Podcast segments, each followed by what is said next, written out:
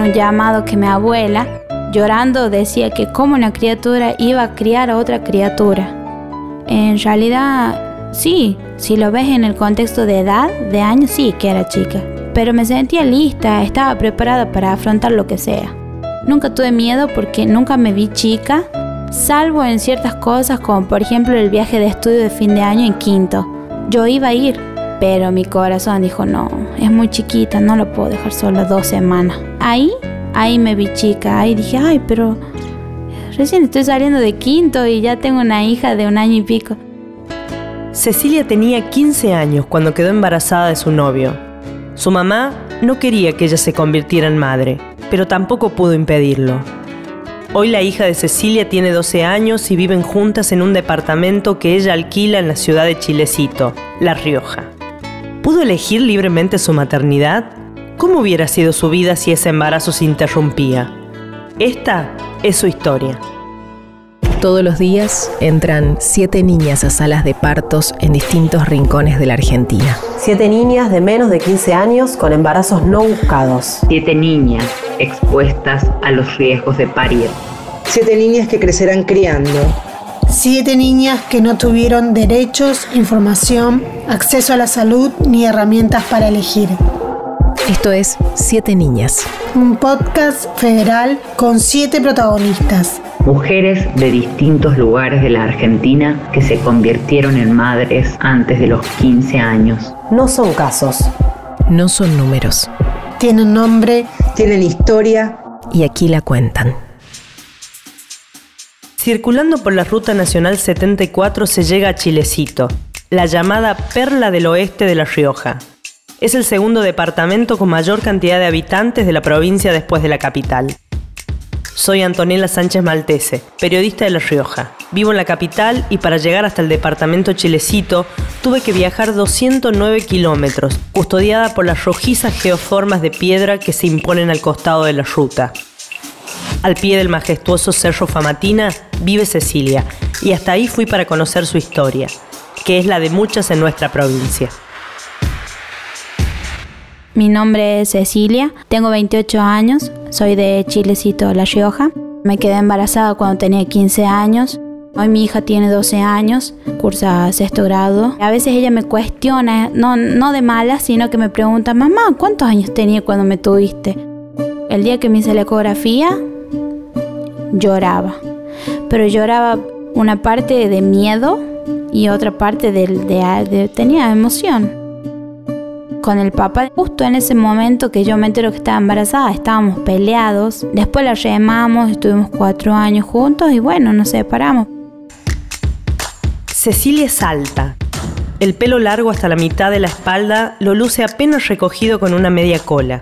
La sonrisa en su cara redondeada es una de las características más evidentes. Casi no titubea cuando le pido que recuerde algunos sucesos de su propia historia.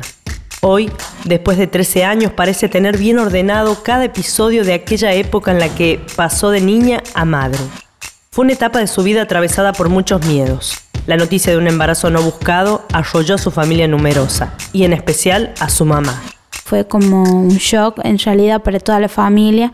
No las culpo porque hoy en día lo entiendo, pero en aquel momento fue mm, heavy traté de ocultarle en realidad esto de cuando iba con la prueba de, la ecografía en la mano y me dijo, estás embarazada, anda a casa, vamos a charlar y no, nunca charlamos porque fueron dos semanas reos turbias porque no, me ignoraban básicamente. Y creo que ese dolor en dos semanas fue, fue muy feo. Mi mamá en ese momento me puso como entre la espada y la pared porque pensó en métodos para que yo no tenga a mi hija realmente, para que yo no sea mamá. Lo descarté porque obviamente fui al médico, le conté cómo habían pasado las cosas y estaba todo bien. Mi hija es sana.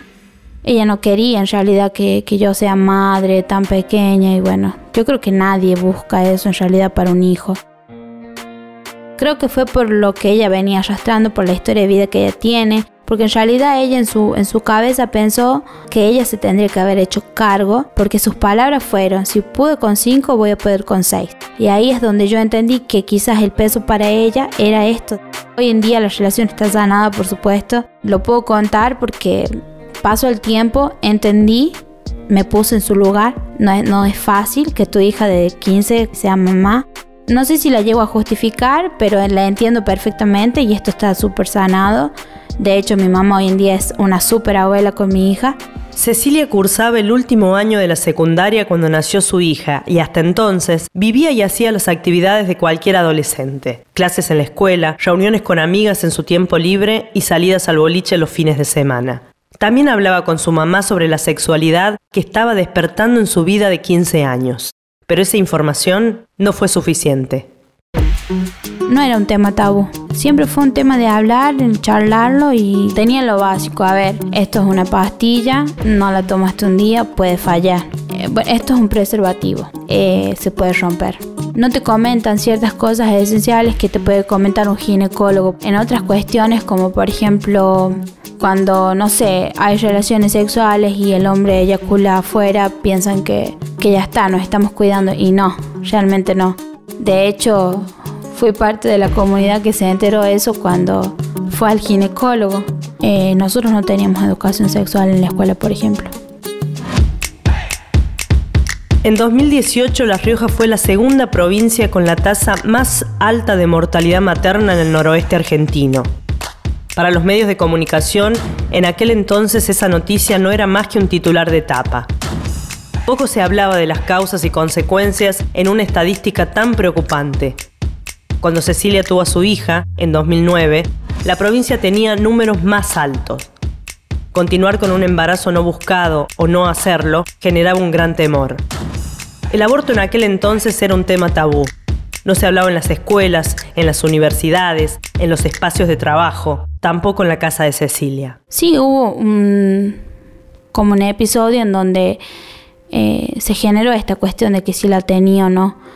Creo que fue por el tema este, no sé si tabú, pero el miedo a, a que sabrá Dios qué pasará con mi hija.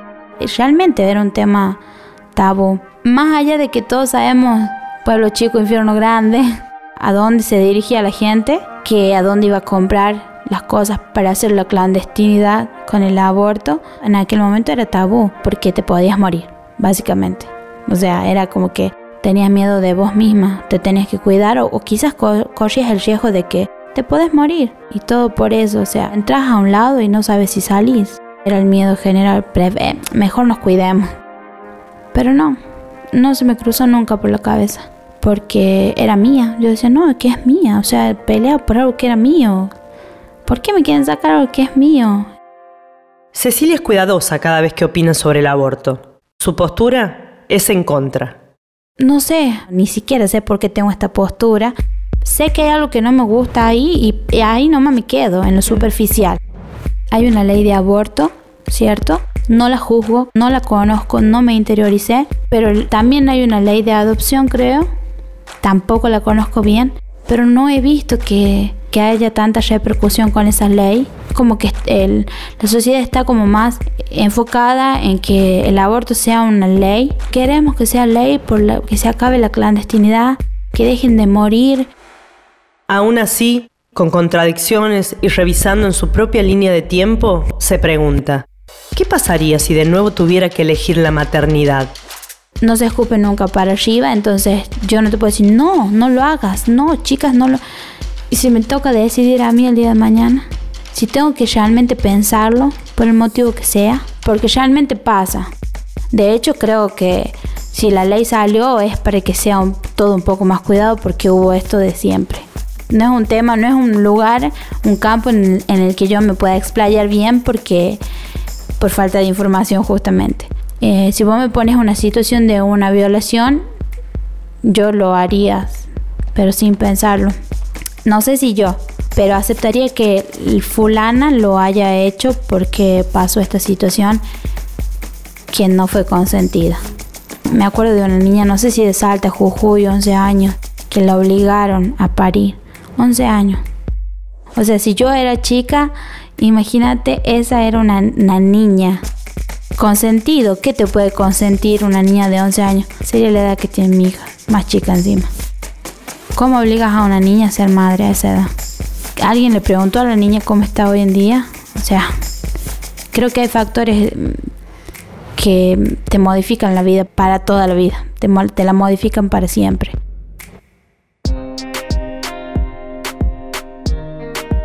Cuando Cecilia tuvo a su hija, el gobierno de La Rioja implementaba el programa Nosotras, destinado a la contención de madres adolescentes.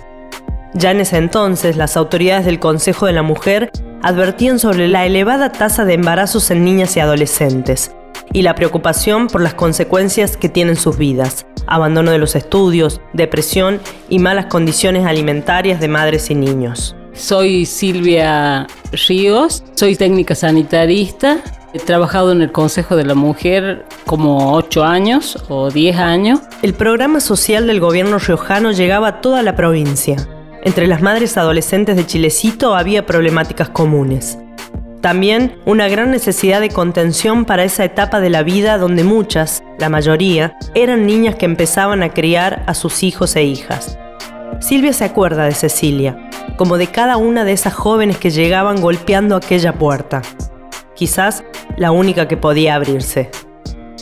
Era un programa que se llama Nosotras, dependía del Consejo de la Mujer de La Rioja. Y atendíamos chicas desde los 12 años hasta los 18 años.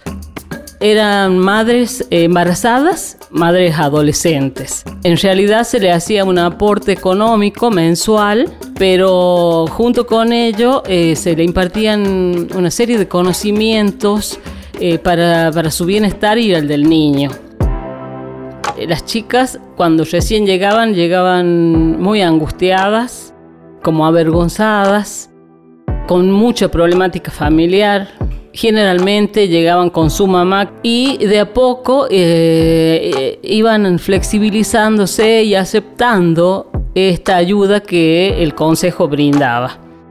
Éramos bastante chicas, la del pueblo en ese momento, que éramos madres. A mí me costaba ya con una y había chicas que tenían dos, tres bebés y eran chicas jóvenes. Eh, nos ayudaban económicamente. En aquel momento eran 200 pesos mensuales, que obviamente servían, todo ayudaba fueron muy, muy contenedoras las mujeres de ahí, porque más que psicólogas, que médicas, que nutricionistas, que administrativas, eran como nuestras mamás, mamás de las mamás adolescentes. Fue eh, muy, muy bueno porque uno aprendió a hacer, a hacer y ser las cosas que, que tendríamos que saber, no sé si a esa edad, pero como madres. No iba tanto por la ayuda económica, sino por la contención, lo que eran ellas con nosotras realmente. Por ahí eh, era duro para nosotros ver esa realidad. Si estamos hablando de chicas de 12, 13 años, casi niñas, niñas, sí. Y a mí em, me daba mucha ternura verlas como que como jugaban con sus niños. Eran dos niños, si te pones a ver.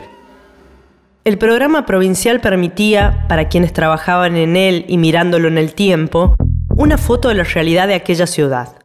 Una ciudad que por momentos lucía más como un pueblo grande, con sus prejuicios, sus estereotipos y el famoso ¿qué dirán? Y la problemática más seria es, los varones. Los varones estaban ausentes.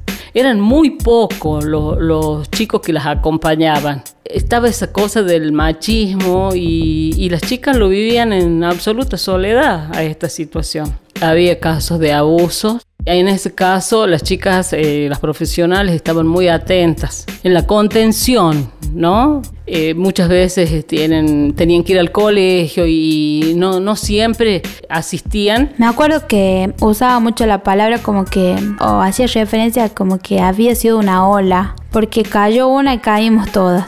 Realmente fue así porque no, no se veían madres adolescentes, tan adolescentes en ese tiempo.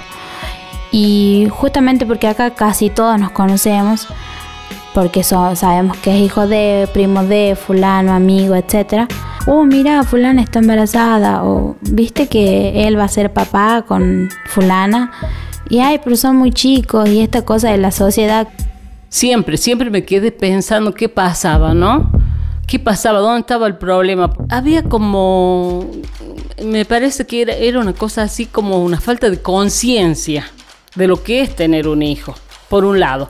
Y por otro lado, las situaciones económicas eran tan difíciles que mm, había chicas que se sentían tan débiles tan poca cosa, para decirlo de alguna forma. Entonces que ella tenían un hijo, una de las chicas me dijo que, era la forma de, tener algo que sea propio.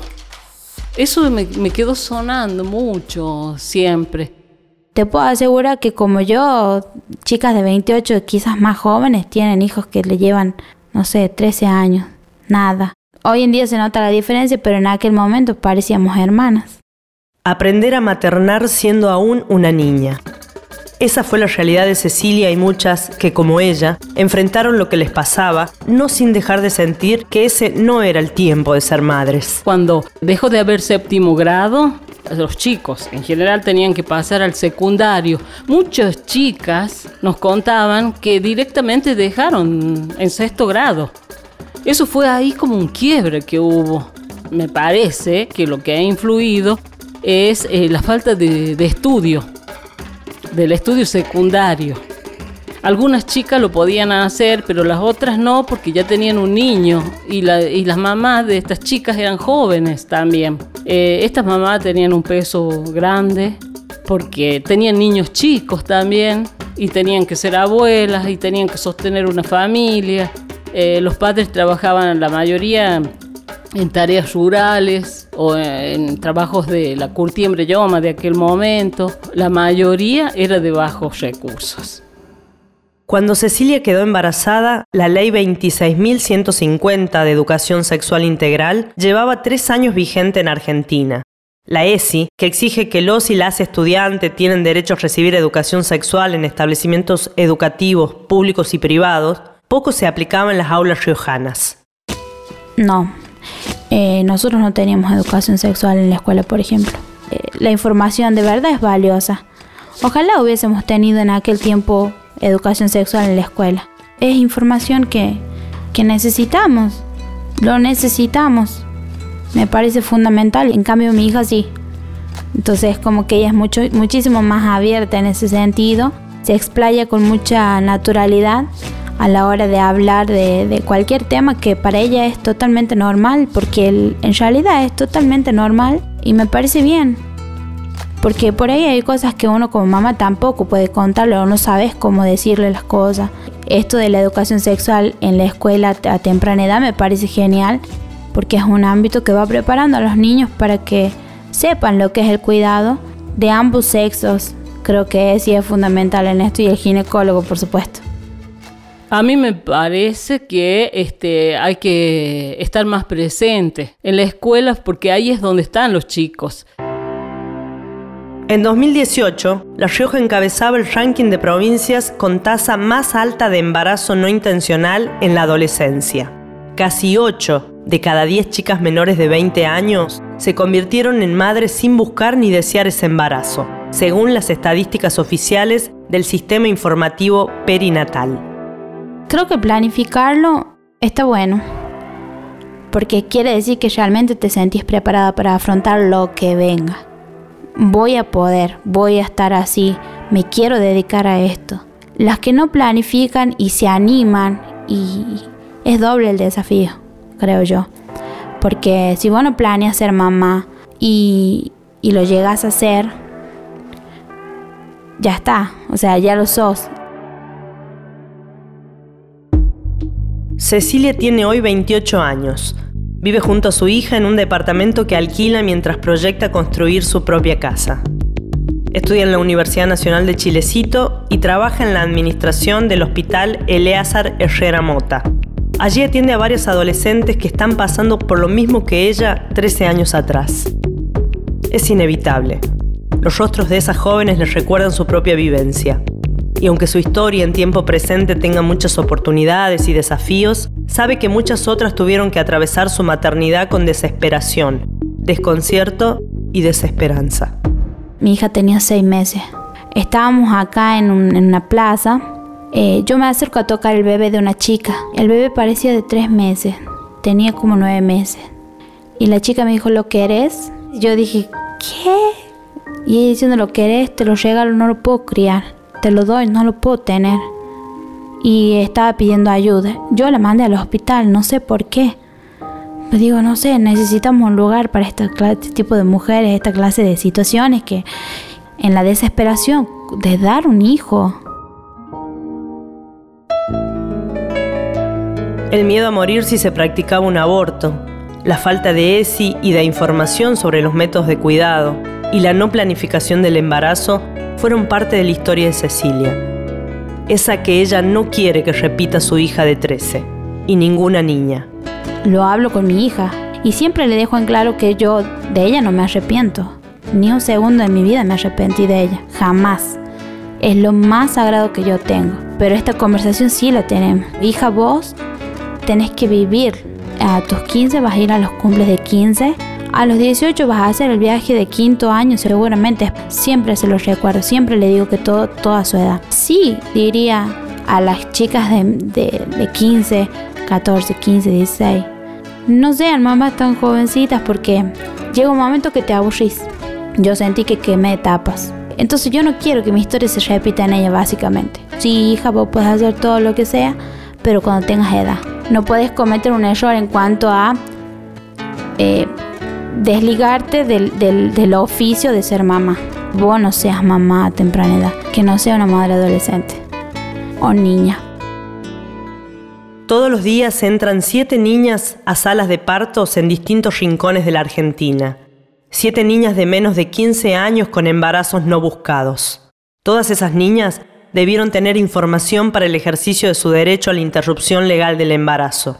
Cuando esta decisión informada no está disponible, se habla de gestaciones o maternidades forzadas. Cuando hablamos de niñas, no madres, hablamos de historias como las de Cecilia. Siete Niñas es un podcast federal con siete protagonistas. Mujeres de distintos lugares de la Argentina que se convirtieron en madres antes de los 15 años. Este capítulo estuvo a cargo de Antonella Sánchez Maltese en la producción, guion y voz principal. María del Mar Rocha fue la responsable de la postproducción y el diseño sonoro. Carla de Tal hizo las ilustraciones de cada capítulo. Paula Hernández fue la asistente de producción.